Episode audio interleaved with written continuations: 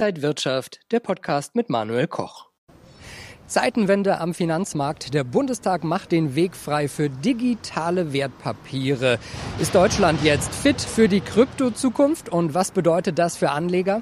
Das ist jetzt äh, ziemlich neu. Also ich glaube, das ist erstmal äh, ein technisches Ding, um das mal so auszudrücken. Ich denke, hinten raus wird ähm, die Abwicklung wird effizienter, die wird günstiger. Das kann natürlich auch für den Kunden äh, von Vorteil sein, dass er nicht mehr so viel Depotgebühren bezahlt, dass insgesamt das Wertpapiergeschäft für ihn wieder billiger wird. Ähm, unter Umständen kommen Unternehmen schneller an den Markt, weil weniger Regulatorien zu beachten sind. Ähm, also das muss man mal sehen, was sich daraus alles ergibt. Aber ich denke, das ist ein Schritt, um die Märkte noch effizienter äh, und schneller und günstiger zu machen. Zinsängste zurück an den Märkten und der DAX war auch gleich unter der 15.000 Punkte Marke. War das nur ein Testballon aus den USA? Darüber sprechen wir gleich. Außerdem schauen wir auf die Top-Empfehlungen, unter anderem auf Fraport und Kraft Heinz. Das alles jetzt bei Inside Markets X hier von der Frankfurter Börse. Ich bin Manuel Koch. Es könnte sein, dass die Zinsen etwas ansteigen müssen, um sicherzustellen, dass unsere Wirtschaft nicht überhitzt. Das sagte die neue US-Finanzministerin Janet Yellen, die ja zuvor US-Notenbank-Chefin war.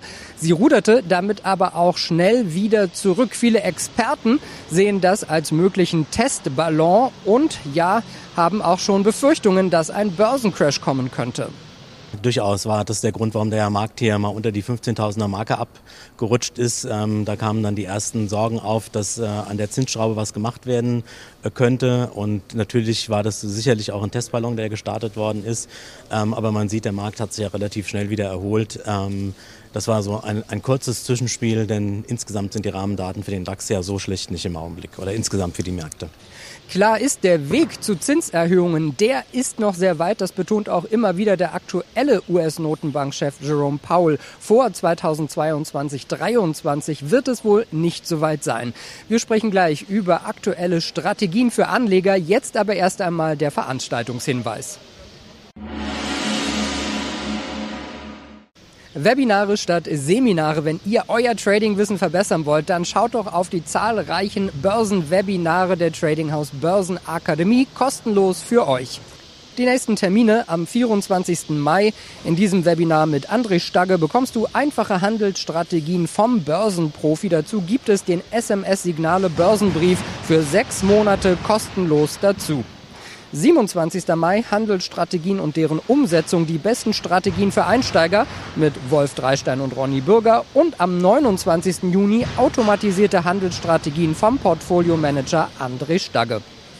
Sicher dir am besten jetzt sofort deinen kostenlosen Platz unter trading-haus.de.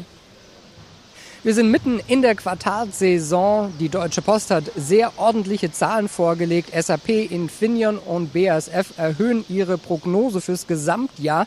Wie steht's denn um die deutschen Unternehmen? Alles in allem äh, erstaunlich gut. Sie haben ja die Unternehmen schon angesprochen, dann VW auch noch mit ähm, tollen Zahlen äh, aufgewartet. Also insgesamt ähm, haben wir hier ein gutes Umfeld, ein deutlich besseres Umfeld, als wir noch vor wenigen Monaten erwarten konnten. Und auch werden die Prognosen werden sukzessive nach oben genommen. Also erwartet insgesamt deutlich bessere Zahlen als noch vor sechs, neun Monaten angenommen. Das ist weiteres Futter für den Markt. Ähm, also sieht insgesamt alles sehr positiv aus. Und wie sollten Anleger jetzt ihre Strategie wählen?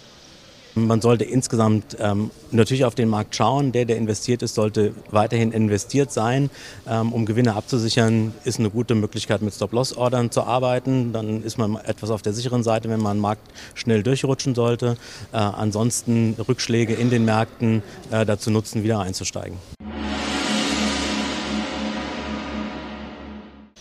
Und wir schauen auf die Top-Aktienempfehlungen zuerst auf Fraport. Viele Länder haben ja schon Lockerungen eingeführt.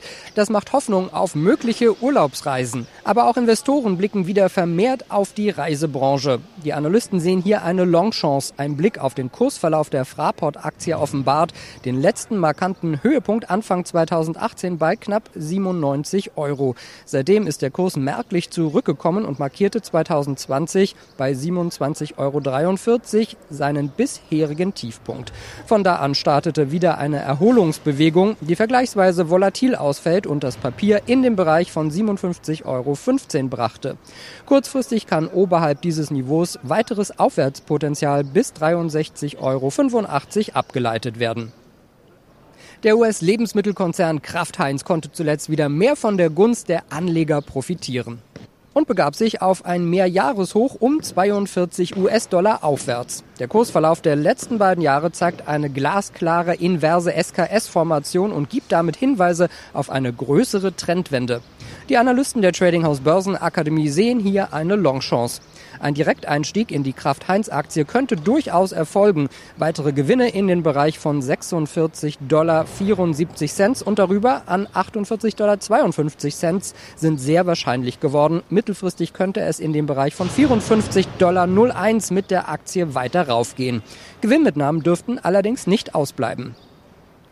Wenn euch das Video gefallen hat, dann gebt mir gerne einen Daumen nach oben, kommentiert und postet. Und ansonsten sehen wir uns in der kommenden Woche wieder bei Inside Markets X hier von der Frankfurter Börse. Ich bin Manuel Koch. Happy Friday.